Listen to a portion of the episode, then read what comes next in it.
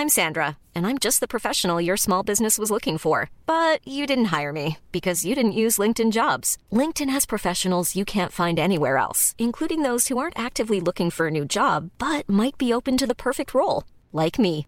In a given month, over 70% of LinkedIn users don't visit other leading job sites. So if you're not looking on LinkedIn, you'll miss out on great candidates like Sandra. Start hiring professionals like a professional. Post your free job on linkedin.com/people today.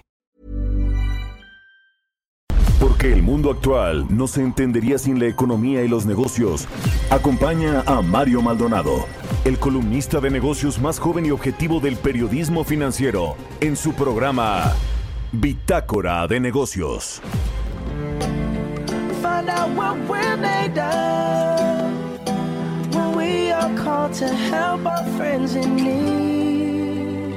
You can count on me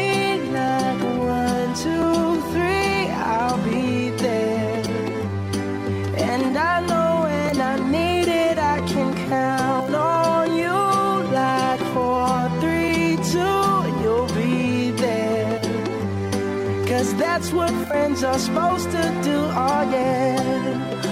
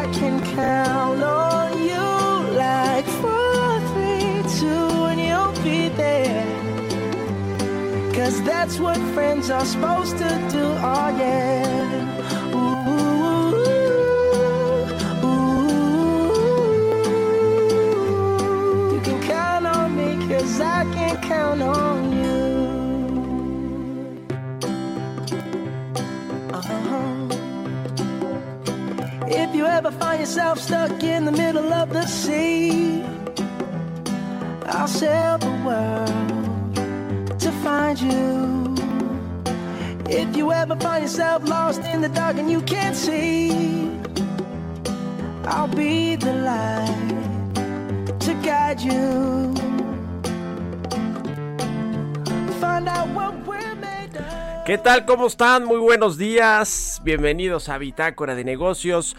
Yo soy Mario Maldonado y me da muchísimo gusto saludarlos en este inicio de semana, en este lunes 8 de febrero del 2021. Saludo con mucho gusto a quienes nos escuchan por la 98.5 aquí en la Ciudad de México, por, en Guadalajara, Jalisco por la 100.3 de FM y en Monterrey, Nuevo León por la 90.1 de FM, a quienes nos siguen a través del streaming de la página heraldodemexico.com.mx. Arrancamos este lunes con música. Estamos escuchando a Bruno Mars. Esta canción se llama Count on Me. Esta semana vamos a estar escuchando canciones que hablan y celebran la amistad, el amor y la amistad rumbo a este próximo domingo 14 de febrero. Así que bueno, pues es este el caso de Bruno Mars. Vamos a entrar a la información, hablaremos con Roberto Aguilar. El petróleo toca su mayor nivel en un año por mejores expectativas económicas. Sudáfrica suspenderá la aplicación de la vacuna de AstraZeneca, esa que estamos celebrando aquí en México, que va a llegar ya pronto. Y Hyundai ahora dice que no hay nada con Apple y sus acciones caen. Vale, esos temas con Roberto Aguilar. Platicaremos también con Víctor Ochoa, director de una empresa mexicana dedicada al sector agropecuario que se llama Granjas Carroll, sobre certificaciones que están recibiendo algunas empresas para enviar sus productos a los Estados Unidos.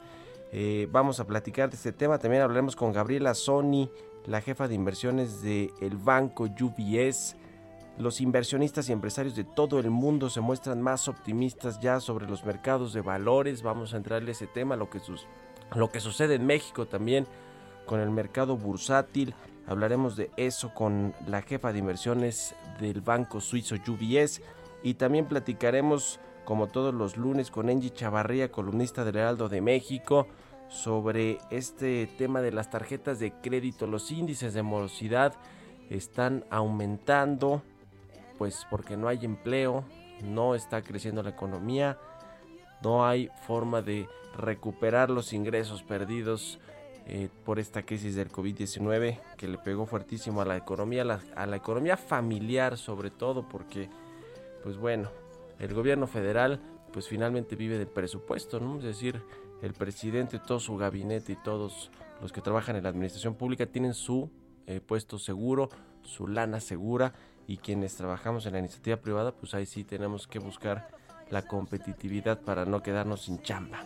Bueno, vamos a entrar a todos estos temas que está pasando con la vacunación en México, con el COVID-19, con eh, la reaparición del presidente López Obrador. ¿Estará hoy o no en la conferencia matutina? Le vamos a entrar a estos temas. Quédese con nosotros aquí en Bitácora de Negocios. Se va a poner bueno ese inicio de semana. Arrancamos con el resumen de las noticias más importantes del día.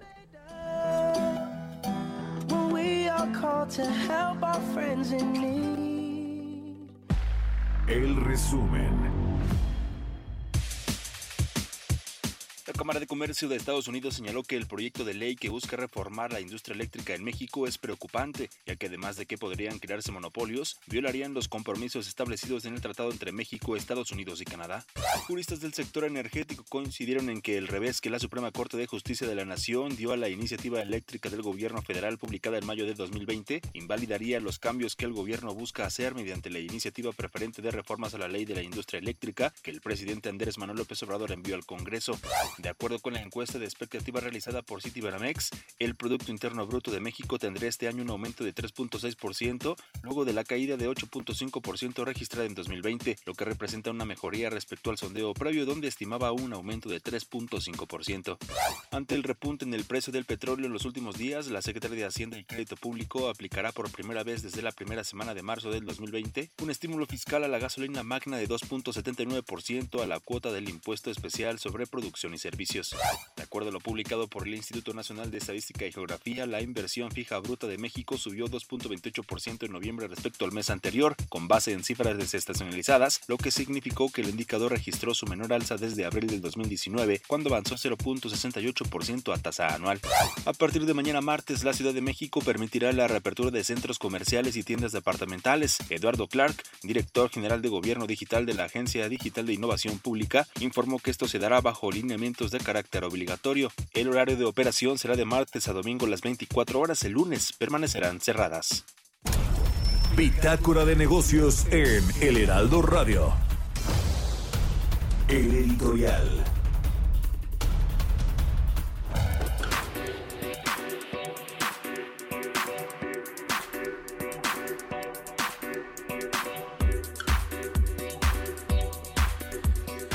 Bueno, pues se supone que hoy el presidente Andrés Manuel López Obrador regresará a pues a sus conferencias mañaneras, a las conferencias matutinas que desde que comenzó este gobierno el primer día, pues el presidente López Obrador dijo que pues así es como se informaría al pueblo, a los mexicanos, han tenido eh, pues han dado mucho de qué hablar ciertamente estas conferencias matutinas y no por el contenido sustancial que se ofrece, eh, es decir, en términos de información, en términos de precisión de datos, de eh, en realidad pues darle, darle rumbo a la sociedad mexicana con respecto a lo que es la administración pública, su gobierno y las decisiones clave de su gobierno, sino más bien, bueno, pues se han utilizado para tergiversar información, para eh, pues utilizarlas de alguna manera también para poner los temas importantes que para el presidente López Obrador deberíamos estar hablando en la agenda pública, en la agenda mediática. Es decir, han sido muy criticadas estas conferencias mañaneras y además de todo, pues se sintió ahora eh, la ausencia, por supuesto, de Andrés Manuel López Obrador, que es una figura que centraliza la comunicación, la agenda gubernamental y el poder en términos pues más claros, más llanos. El presidente López Obrador después de que se contagió del COVID-19 fue eh, pues eh, eh, a tomar esta cuarentena como todos los contagiados por este virus y eh, a pesar de que ya grabó dos videos que publicó en sus redes sociales en los cuales yo creo que no se le veía muy bien al presidente López Obrador con todo y, lo que intentaron hacer ahí los, los maquillistas o eh, quienes le diseñaron ahí su su outfit o la, la ropa con la que salió y todo eso yo creo que no estaba bien. Y la gran pregunta ahora es si va a eh, aparecer, a reaparecer en estas conferencias matutinas. No se ha informado nada por parte de la presidencia de la República, que por cierto ha estado pues bastante hermética todos estos días, ha dejado correr por las redes sociales, no por los medios serios, eso sí hay que decirlo, esta serie de rumores con respecto a la salud del presidente y bueno, pues ahora no se sabe si hoy reaparecerá o no a las 7 de la mañana en unos minutos más el presidente López Obrador en su tradicional conferencia de Palacio Nacional. Ya lo veremos, veremos qué sucede, si sale o no el presidente.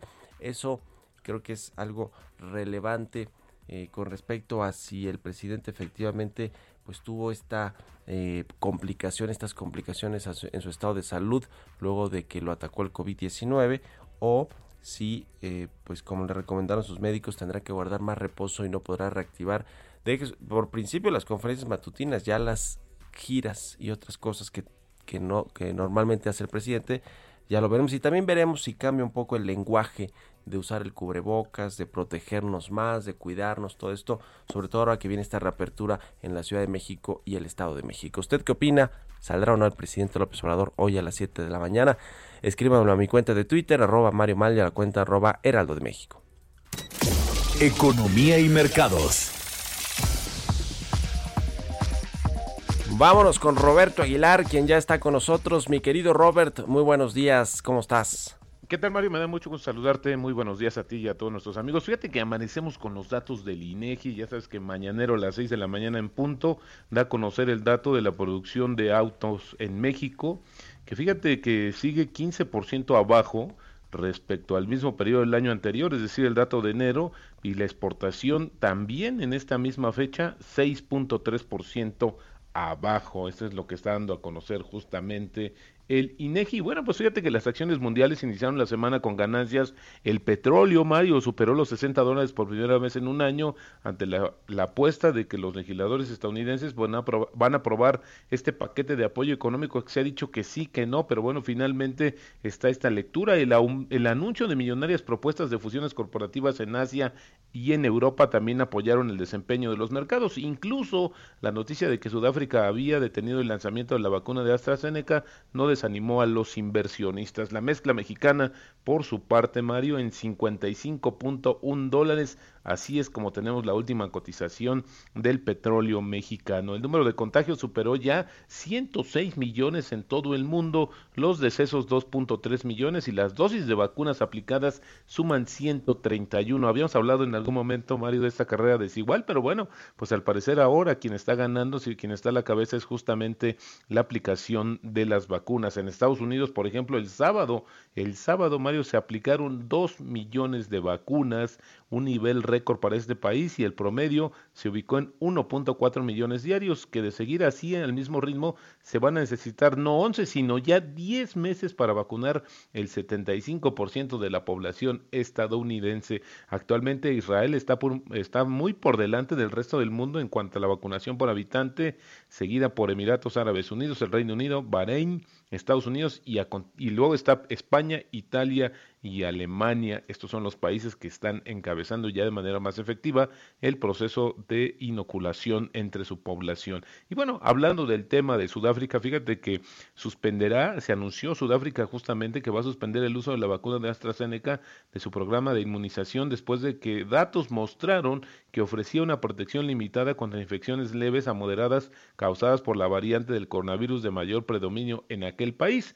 El gobierno pues pretendía distribuir la vacuna de AstraZeneca a trabajadores sanitarios pronto, después de que el lunes había recibido un millón de dosis producidas justamente por el Instituto Serum de la India. En su lugar va a ofrecer las vacunas desarrolladas por Johnson Johnson y Pfizer en las próximas semanas. Sin embargo, fíjate que ya le respondieron también justamente al gobierno de Sudáfrica porque un alto funcionario de sanidad británico dijo que no hay pruebas de que la vacuna de AstraZeneca no, no prevenga el deceso o enfermedades graves y Sudáfrica solo ha impuesto una suspensión temporal al uso de la vacuna. Esto lo salió a aclarar, como te decía, un alto funcionario de salud. Y fíjate que el fin de semana esta compañía Sinovac informó que su vacuna ha sido aprobada para el uso entre la población por el órgano regulador de productos médicos de China.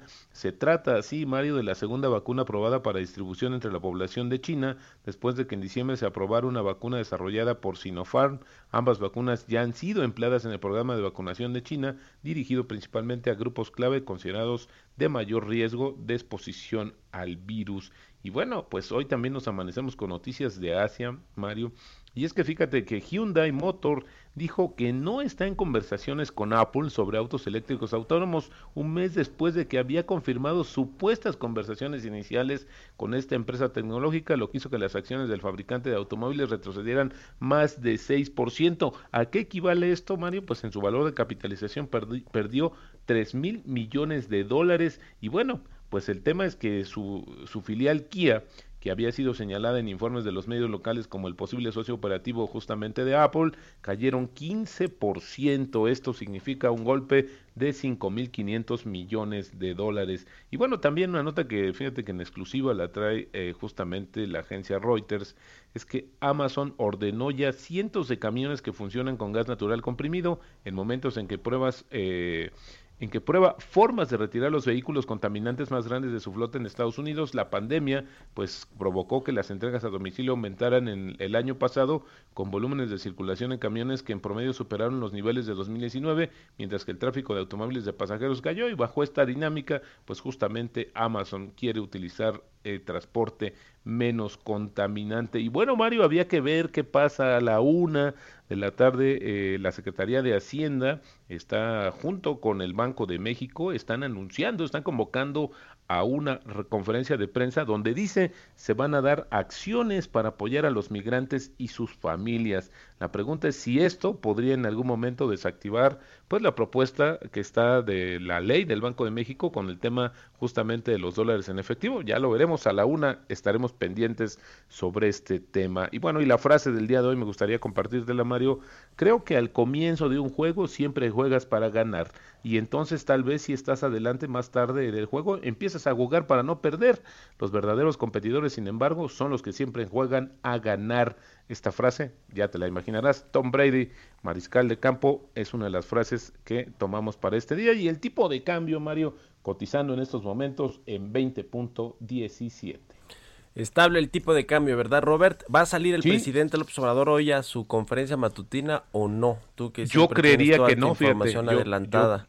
¿Cómo, ¿Qué, ¿qué dicen los mercados? ¿Sale o no sale? Fíjate que los mercados no han comentado mucho sobre su eh, pues ausencia obligada por la enfermedad, pero yo diría que la verdad es que tampoco ha sido como muy eh, necesaria y que bueno pues como tú sabes el tipo de cambio pues sí se está moviendo por otras condiciones que tienen que no tienen nada que ver con lo que sucede en el interior del país pero bueno yo diría de manera muy particular que no veríamos todavía al presidente en las mañaneras. Ya veremos en unos en unos minutos en unos cuantos minutos más. Muy bien pues lo estaremos viendo. Gracias mi querido Roberto muy buenos días. sigan a Roberto Aguilar en las redes sociales en Twitter Roberto AH son las 6 con 20 minutos vamos a otra cosa.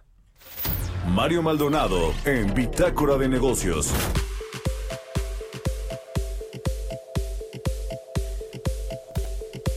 Bueno, vamos a eh, platicar cambiando de tema con Víctor eh, Ochoa Calderón, él es director de Granjas Carol, que eh, pues recibió recientemente una certificación internacional en una en su planta de cárnicos. Víctor, ¿cómo estás? Buenos días, gracias por tomar nuestra llamada. Al contrario, Mario, es un gusto saludarte a ti y a todo tu. A ver, cuéntanos de estas certificaciones eh, que hacen eh, autoridades, en este caso estadounidenses, que reconocen pues procesos ambientales, eh, plantas, digamos, como las de ustedes, que tienen estas certificaciones también importantes que les abren los, los mercados, ¿no? En los Estados Unidos. Cuéntanos, por favor. Bueno, mira Mario, antes que nada, eh, la certificación no solo es a nivel de los Estados Unidos, es una certificación internacional mundial, el ISO 14001, Es un certificado que indica que tienes en práctica toda una serie de sistemas y gestiones que aseguran el cuidado del medio ambiente. Entonces, para nosotros es muy satisfactorio que dentro de todo lo difícil que fue el año 2020, a pesar de eso, seguimos empeñados en demostrar que podemos ser una porcicultura sustentable en México y en el mundo. Y entonces nos enfocamos a que la planta de procesamiento de carne de cerdo cumpliera con los estándares requeridos para eh, asegurar que nuestras aguas, nuestro sistema de tratamiento de aguas residuales, nuestro proceso en sí cuida el medio ambiente y se asegura de que seamos una empresa sustentable. Platícanos ahora de la empresa precisamente de Granjas Carroll, hace cuánto eh, opera en México, dónde se fundó y cómo ha logrado pues expandirse a otros mercados como el de Estados Unidos. Bueno, eh, Granjas Carroll de México es una empresa mexicana, nacimos en 1993, eh, es una joint venture entre el porcicultor más grande de los Estados Unidos, que es Smithfield, bueno, de Estados Unidos y del mundo, y Agroindustrias Unidas de México, que es una empresa mexicana que se dedica fundamentalmente a los commodities eh, tropicales. Entonces, desde 1993 nos asentamos en el Valle de Perote. Actualmente estamos en dos estados, Puebla y Veracruz. Participamos en más de 15 municipios de los alrededores y pues somos el porcicultor más grande de México, produciendo más de 1.8 millones de ceros al año. Interesante. ¿Cómo les ha ido con este asunto del COVID-19? Eh, eh, digamos, el sector agropecuario creo que fue el que se más se defendió el año pasado a pesar de la crisis, sobre todo impulsado también por las exportaciones precisamente a los Estados Unidos. En el sector porcicultor, ¿cómo, cómo les pegó esta crisis y cómo está viendo pues el 2021 la recuperación? Bueno, fue un periodo muy complicado. Eh, prácticamente los mercados se distorsionaron tremendamente porque en los Estados Unidos hubo cierre de muchas plantas procesadoras de carne, y entonces creó, como ya señalé, una distorsión en el mercado. Sin embargo, el año pasado y actualmente seguimos teniendo dos objetivos fundamentales. Primero, cuidar la salud de nuestros colaboradores, eso es imperativo. Hemos establecido medidas eh, por arriba de los requerimientos que nos hace, pues no solo el gobierno mexicano, sino la Organización Mundial de la Salud. Y te puedo decir que afortunadamente pudimos transitar este 2020 sin tener ninguna pérdida que lamentar dentro de nuestra compañía. Por otra parte, hemos logrado mantener la operatividad de la empresa porque, pues fíjate que tenemos 110 módulos donde de repente algún colaborador se podía enfermar y contagiar a otros 25 colegas.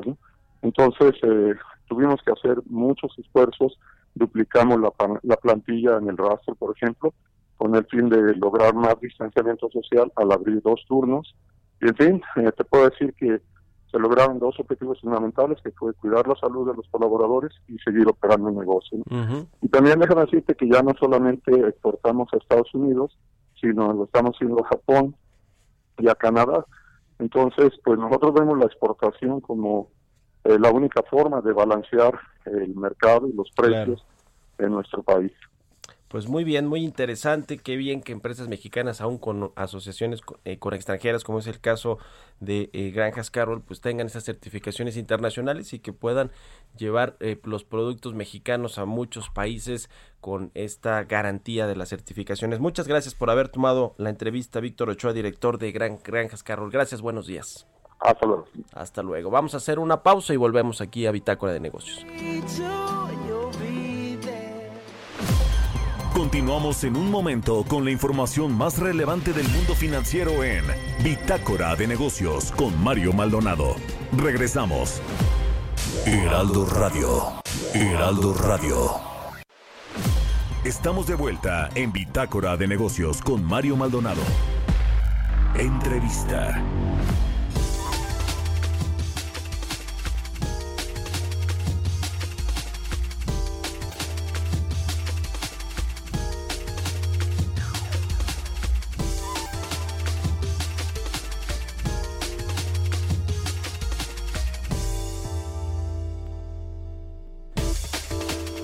Ya estamos de regreso aquí en Bitácora de Negocios. Son las 6 de la mañana con 30 minutos, tiempo del centro de México. Vamos a platicar con eh, Gabriela Sony. Ella es la jefa de inversiones del Banco Suizo UBS aquí en México, a quien me da mucho gusto saludar. ¿Cómo estás, Gabriela? Muy buenos días. Hola Mario, buen día, mucho gusto estar de nuevo con ustedes. Pues retomamos ahí un poquito la conversación que tuvimos hace unos días con respecto al eh, sentimiento, al optimismo de los inversionistas con respecto a la recuperación económica global. Particularizamos también aquí en México cómo se ven las cosas. Eh, pero a ver, ¿qué te parece si entramos en materia con, con los datos generales de esta encuesta? Eh, que nos habla del optimismo de los inversionistas en los mercados de valores. Por supuesto, Mario. Pues la semana pasada hablábamos de algunas de las razones de por qué los eh, inversionistas estaban optimistas para su economía, ¿no? Para la región eh, de cada uno. Pero ahora queríamos hablar de por qué están eh, optimistas con los mercados accionarios. Y diría que fueron dos motivos principales. Uno, que pues ya eh, comentamos el tema de las vacunas, y el segundo tiene que ver con el resultado de las elecciones en Estados Unidos. Entonces quizás nos podemos enfocar esta vez a ese segundo tema. Sí, sí, adelante. ¿Cuáles son los, los, datos que tienen ustedes ahí en UBS? Mira, por un lado, el hecho de que pues Biden haya ganado la, presidencia, la Casa Blanca, significa que va a haber una política exterior más predecible que la que había con Trump, porque pues Biden es una persona mucho más institucional y eso es muy positivo para pues desde el punto de vista de comercio internacional, de, de inversiones, etcétera. Pero quizás lo más importante y lo que tiene a los mercados más animados en este momento es el tema del el estímulo fiscal, ¿no? Que el hecho de que los demócratas hayan ganado no solo la Casa Blanca, sino también el Congreso, para el inversionista se traduce en mayor estímulo fiscal. Y mira, en Estados Unidos ya desde antes de Biden, ya sabía, eh, el gobierno ya había gastado 4 billones de dólares en pues, apoyos para, para la pandemia, para la crisis. Pero ahora la semana pasada, como escuchaste, se eh, aprobó una legislación para poder eh, permitir a los legisladores evitar el mínimo de 60 votos que normalmente se requiere para avanzar una ley y hacerlo con mayoría simple, es decir, nada más con 51 votos de, los, de, los senadores. Esto se llama conciliación presupuestaria. Entonces, ¿te acuerdas que los demócratas tienen 50 eh, escaños en el Senado y con el pues voto eh, de desempate que tienen por la vicepresidenta Kamala Harris, pues pueden eh, llegar a esa mayoría simple. Entonces ahora, ya que se aprobó pues para e, e, esa resolución presupuestaria para adoptar esta vía y no necesitar de esos 10 votos republicanos para llegar a los 60 votos, pues espera que la Cámara Baja eh, pase su propuesta de reconciliación eh, alrededor de la última semana de febrero y luego que el Senado intenta aprobar esta propuesta durante la primera semana de marzo porque pues tienen ellos eh, como objetivo aprobar la legislación de este nuevo paquete de estímulo antes del 14 de marzo, que es cuando vencen los beneficios adicionales por desempleo. Pero para poner un poco en contexto, Mario, la importancia y la magnitud de este estímulo fiscal, mencionamos que ya llevan 4 billones de dólares y que Biden está proponiendo un plan de 1.9 billones de dólares. Sí. Entonces, aquí para ponerlo en contexto, el PIB de México en 2019 fue de alrededor de 1.2 billones de dólares. Entonces, el 1.9 es pues más de una vez, 1.5 veces el PIB de México, ¿no? Entonces, esta es la magnitud del estímulo. Incluye además transferencias monetarias directas, es decir, cheques de estímulo directos a las familias, que podrían ser de hasta 1.400 dólares.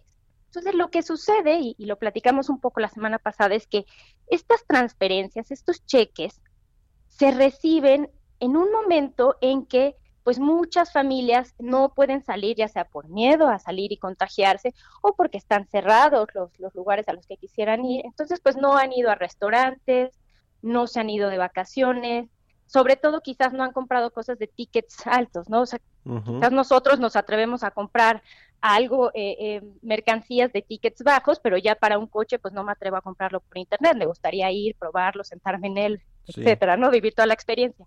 Entonces, lo que sucede es que en un momento en que las familias están recibiendo todos estos cheques de ahorro y al mismo tiempo están estos cheques de estímulo y al mismo tiempo están gastando menos, pues su ahorro ha incrementado. Entonces, la tasa de ahorro personal en Estados Unidos está en casi 14%, que es todavía pues mucho mayor que la que se tenía antes de la pandemia. Antes de la pandemia estaba en alrededor de 7,5, 8%. y ahora está en un 14%. Entonces nuestros pues, economistas de Estados Unidos, eh, para Estados Unidos en lluvias, calculan que este ahorro adicional es de alrededor de 1.7 billones de dólares y que conforme la vida regrese a la normalidad, estas familias van a, usar, van a usar los ahorros que construyeron durante el año pasado y que entonces pues la demanda reprimida junto con este ahorro va a provocar un incremento importante en el gasto y en el consumo y pues esto va a ser como un círculo virtuoso, ¿no? en el momento en que las eh, personas demandan más bienes, entonces las compañías contratan más trabajadores para satisfacer esta mayor demanda de bienes y así se va recuperando la, economía. Entonces, eso es principal, eh, el principal motivo por el cual los inversionistas están animados con los mercados. Es cierto, Mario, que la administración de Biden también en campaña dijo que iba a incrementar impuestos y eso también tenía un poco nervioso a los mercados, pero creemos que dada la muy delgada mayoría que tienen los demócratas en ambas cámaras del Congreso, pues las propuestas que se aprueben de, impuestos no serían tan agresivas como las que se plantearon durante la campaña. Serían impuestos pues menores comparados con la magnitud del estímulo fiscal que estamos hablando y además probablemente no se implementarían estos nuevos impuestos hasta 2022. Entonces, en conclusión, el, el balance neto de las políticas de Biden es positivo para la economía global, Y eso es lo que tiene a los inversionistas pues optimistas a pesar de que vemos estas valuaciones tan elevadas en los mercados que, para muchos parecieran estar indicando o, dando señales de alerta de, una burbuja. sí. Eh, según este estudio de UBS Investor Sentiment, 63% de los inversionistas en México están optimistas hacia los próximos 12 meses con lo que pueda suceder. Ya nos decías en términos de la vacunación, de esta campaña de vacunación en México, pero sobre todo la recuperación de los Estados Unidos y la, y la demanda de los productos. Quiero preguntarte, eh, Gabriela, en México el mercado bursátil ¿Qué tanto reacciona a lo que sucede en los Estados Unidos con los mercados de valores allá y con el tema de la economía? ¿O más bien, eh, digamos, si obedece a, lo que sucede en México en términos económicos? El mercado bursátil y también, por ejemplo, el tipo de cambio, no sé qué, ese creo que sí más se mueve por los factores locales. Eh, en el tema de, la, de las bolsas, ¿qué tanto están eh, plegadas o no con lo que sucede en los Estados Unidos? Mira, yo diría que en los dos temas, tanto las bolsas como el tipo de cambio está muy relacionado con lo que sucede en el entorno global y muchas veces pesa más que lo que está sucediendo en el entorno local. Eh, el ejemplo lo vimos en las bolsas cuando en noviembre tuviste que el mercado accionario mexicano tuvo un rally, un alza muy importante.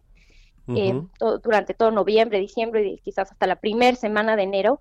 Y esto se dio por una rotación que hubo en todo el mundo hacia activos de valor, eh, se llaman de valor, pero son esos activos más rezagados o castigados durante el año pasado, que eran pues las acciones que dependían más del ciclo económico, ¿no? Que cuando al ciclo económico le va mal y se debilita, pues entonces también las utilidades de esas, de esas compañías sufren y pues a su vez cuando se espera una recuperación, esas son las compañías que más debían beneficiarse. Entonces, en el mundo hubo una rotación hacia activos de valor rezagados en el que los inversionistas pues vendieron las acciones que habían tenido un mejor desempeño, sobre todo aquellas relacionadas con pues el sector tecnológico y, beneficiadas de este tema de quedarse en casa, y empezaron a voltear a ver y a buscar ideas eh, cíclicas, ¿no? Entonces, por eso es que el mercado mexicano se ha recuperado y nosotros creemos que va a seguir esta rotación en donde los inversionistas van a ver, eh, por ejemplo, acciones de pequeña capitalización que son más sensibles al ciclo económico que las de gran capitalización y que van a voltear a ver, por ejemplo, activos de mercados emergentes que se favorecen de este eh, sentimiento que nosotros llamamos pues risk on, que es este mayor apetito por riesgo, porque hay una esperanza de recuperación económica, por este gran estímulo fiscal, por esta política exterior más predecible. Eh, mayores precios de los commodities y el tema que comentaste que es que se espera en general un dólar más débil, ¿no? Entonces ahora, eh, ¿por qué el peso se ha comportado así? Yo te diría que el comportamiento del peso durante el año pasado nos comprobó que los factores locales eh, importan muy poco, que en realidad el sentimiento global es lo que lo que mueve al peso y pensamos que eso va a seguir siendo eh, el factor principal durante este año, que, los factores globales son lo más importante. Y de hecho nosotros tenemos una expectativa de que el peso se fortalezca durante este año y cierre en alrededor de 19 pesos con 50 centavos. ¿no? Esto por este, pues eh, como decíamos, es una, cuando hay una esperanza de recuperación económica global, este suele ser un contexto propicio para monedas que no sean el dólar, ¿no? Cuando uno tiene miedo, cuando hay mayor aversión al riesgo, busca activos refugio como el dólar. Pero si estás esperando una recuperación económica, pues tienes mayor apetito por riesgo y hay menor demanda por dólares. Además, pues que en Estados Unidos va a haber una mayor preocupación sobre el déficit, tanto de cuenta corriente como el déficit fiscal, y con un pues mucho menor eh, eh, diferencial de tasas de interés por todas las disminuciones que hizo la Reserva Federal a su tasa de interés durante el 2020. ¿no? Entonces, esos son los factores por los que pensamos que el dólar va a estar más débil y que por lo tanto el peso va a cerrar a 19 y medio, eh, un poco más eh, apreciado de lo que está hoy.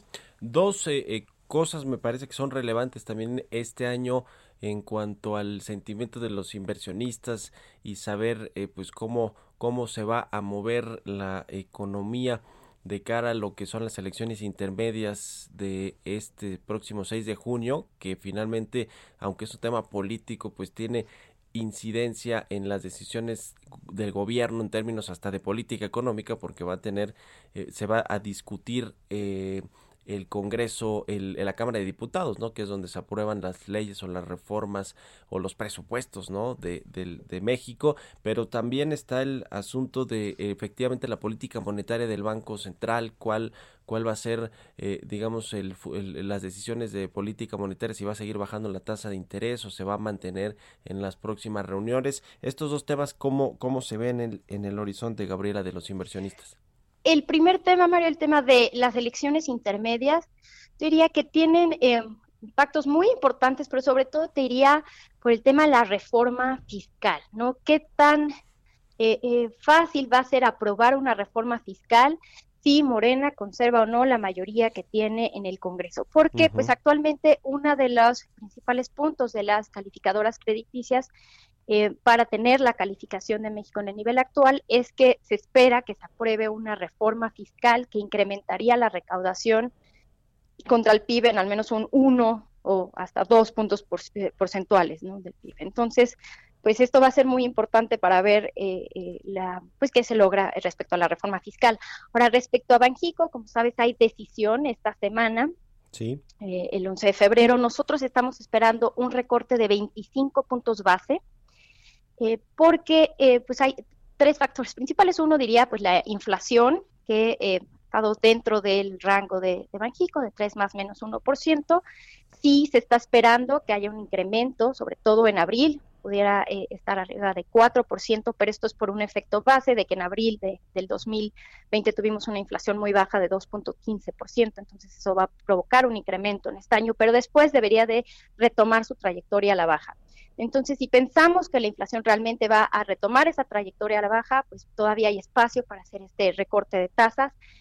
Em, el otro tema es que pues regresamos a los confinamientos durante diciembre y enero en varias eh, entidades federativas y eso pues hace también pensar que se requiere todavía mayor estímulo monetario, sobre todo ante pues una eh, respuesta fiscal muy limitada y el tercer motivo sería también la nueva composición de la Junta de Gobierno Banjico, que con la nueva subgobernadora Galia Borja se piensa que se va a inclinar eh, la balanza de ser más dovish, con tres miembros, digamos, más dovish, ya que Galia Borja está reemplazando a Javier Guzmán, que era el miembro que se distinguía por ser más hawkish, ¿no? Entonces también esta pues nueva eh, eh, composición de, la Junta de Gobierno Banjico podría inclinar la balanza hacia hacer otro recorte. Entonces sí estamos esperando nosotros un recorte de 25 puntos base esta semana.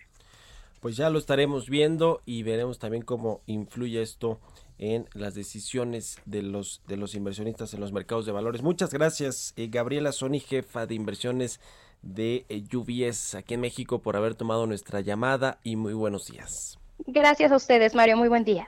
Que estés muy bien. 6 con 45 minutos. Vámonos con las historias empresariales. Historias empresariales.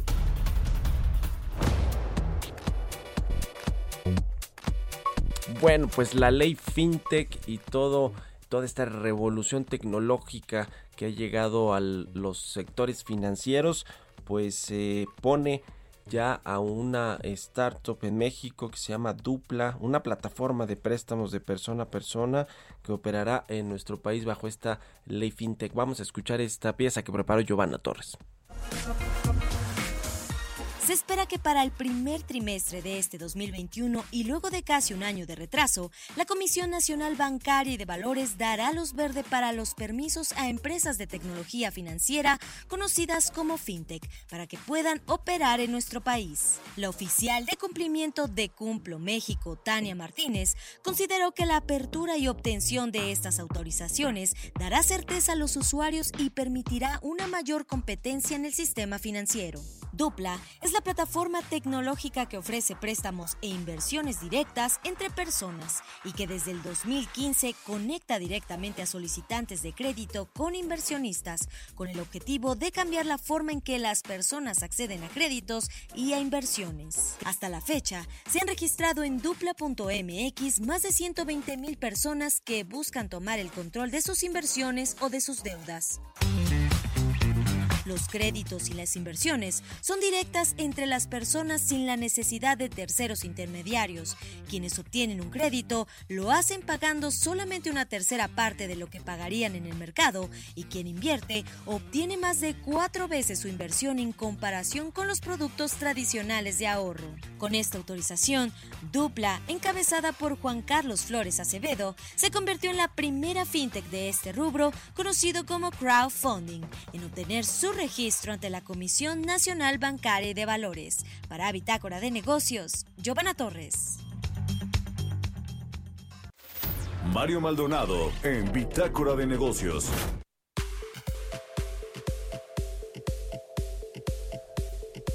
Ya platicábamos con la jefa de inversiones de UBS sobre pues los riesgos que hay en el horizonte para México, para la economía, para la confianza de los inversionistas, la confianza empresarial. Uno de ellos tiene que ver precisamente con esta reforma o iniciativa de reforma preferente que envió el lunes pasado el presidente Andrés Manuel López Obrador a el Congreso mexicano para reformar la ley de la industria eléctrica quiere darle prioridad a la Comisión Federal de Electricidad en el despacho de energía sobre los privados y lo que más bien se busca pues es desplazar a los privados con el cambio con, el cambio de reglas que se pretenden con esta reforma a la ley.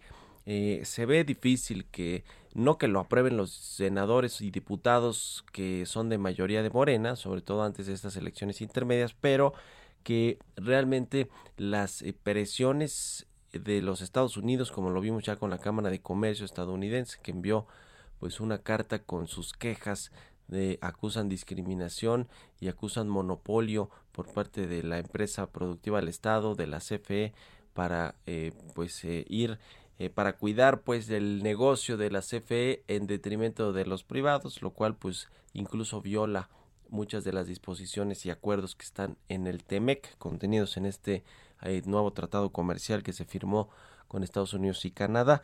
Pero además de todo, pues está eh, el, el, asunto, esta, esta iniciativa es completamente, es anti medio ambiente, anti competencia, porque va a aumentar los costos de la electricidad eléctrica y los subsidios que, paga, que pagamos todos a la Comisión Federal de Electricidad para que no aumenten las tarifas, va a hacer pues antitratados comerciales como es este asunto del TEMEC va a haber problemas eh, con el eh, pues con, con, la certidumbre obviamente de las inversiones extranjeras y locales y va a haber problemas legales. Ese es el asunto. La corte la suprema corte de justicia ya le dio un revés fuertísimo a la secretaria de energía Rocío Nale cuando quiso cambiar esta política de confiabilidad de el eh, sector eléctrico que pues iba en esta, misma línea del presidente, darle prioridad a la CFN de despacho de energía de, energía eléctrica sobre los privados y la controversia constitucional que promovió la Comisión Federal de Competencia Económica le dio finalmente la razón eh, la Corte y va para atrás esta eh, iniciativa o esta propuesta de Rocionale de cambiar esta política de confiabilidad. Ese ya es un precedente que está asentado completamente con respecto a lo que serán pues los eh, juicios que eventualmente puedan llevarse a cabo por parte de las empresas privadas, de los generadores de energías limpias en México, que muchas son extranjeras. También pasó un poquito de noche, pero la Cámara de Comercio de España que es nuestro segundo mayor inversionista extranjero después de los Estados Unidos, pues ya se quejó también, por supuesto, de esta iniciativa preferente que envió el presidente López Obrador a la Cámara de Diputados y que busca, pues ya le decía, que el monopolio de la CFE crezca, crezca y crezca en detrimento de los privados y cambiándoles completamente las reglas del juego. Se ve difícil que vaya a transitar una iniciativa tan radical como la que envió el presidente del observador, pero es un poco ya el modus operandi, ¿no? De la presidencia de la República, enviar iniciativas fuertes, radicales o pedirle a los esbirros del presidente como Ricardo Monreal, pues que eh, echen a andar iniciativas eh, radicales para después negociar, que es un poco lo que se prevé aquí, como sucedió con los gasoductos, con el caso de la CFE también, eh, para transportar gas natural, se renegociaron estos contratos considerados leoninos y, finalmente el gobierno federal, o sea, todos, vaya, los mexicanos vamos a terminar pagando más en el en el mediano y largo plazo por estos gasoductos que lo que se pudo ahorrar y que se presumió por parte del gobierno federal como ahorros con la renegociación de los contratos. Bueno, algo similar va a suceder, me imagino, con los contratos que se firmaron en los sexenios anteriores, no solo con la reforma energética desde antes, desde el sexenio de Felipe Calderón, con los generadores de energías alternativas, de energías limpias, que son obviamente privadas, empresas privadas, y que bueno, pues ahora buscan que se les cambie por completo, eh, eh, que no buscan que no se les cambie por completo la jugada como lo está pretendiendo hacer el gobierno federal. Yo creo que no va a terminar nada bien este asunto del sector energético, por ahora el sector eléctrico, pero ahí vendrá seguramente el sector eh, de hidrocarburos, de petróleo y gas, donde seguramente habrá también pues muchos problemas. Ya veremos qué sucede. El Financial Times, por cierto, este diario de Gran Bretaña, este diario inglés, advierte de esta peligrosa adición a los combustibles fósiles que es parte pues de la política energética del presidente López Obrador. Ya casi nos despedimos, déjenme eh, platicarles rápidamente sobre la portada de El Heraldo de México en su versión impresa y digital, el desplome del consumo, el peor en 25 años. Está interesante esta nota, es información del INEGI eh, que nos habla pues de la crisis que tuvimos en el 2020 que fue la más eh, importante en términos del el consumo doméstico, el gasto en bienes y servicios de origen nacional e importados que tuvo una caída de 11.5%. Es la tercera baja en toda la historia, pero además la de mayor magnitud, la de mayor profundidad.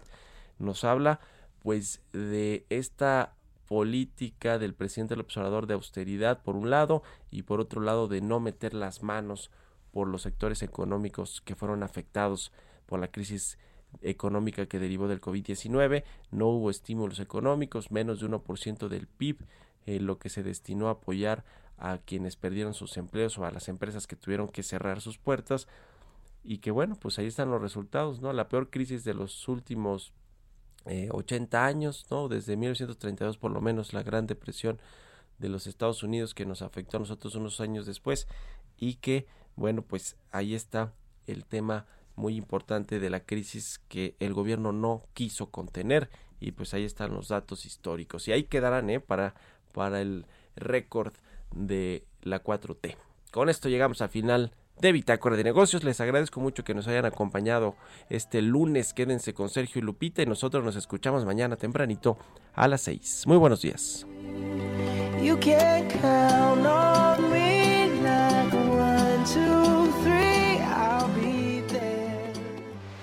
Esto fue Bitácora de Negocios con Mario Maldonado, donde la H suena y ahora también se escucha una estación de Heraldo Media Group. Selling a little or a lot? Shopify helps you do your thing however you cha-ching. Shopify is the global commerce platform that helps you sell at every stage of your business. From the launch your online shop stage to the first real life store stage, all the way to the did we just hit a million orders stage. Shopify is there to help you grow. Shopify helps you turn browsers into buyers with the internet's best converting checkout. 36% better on average compared to other leading commerce platforms because businesses that grow grow with Shopify. Get a $1 per month trial period at Shopify.com slash work. shopify.com/work.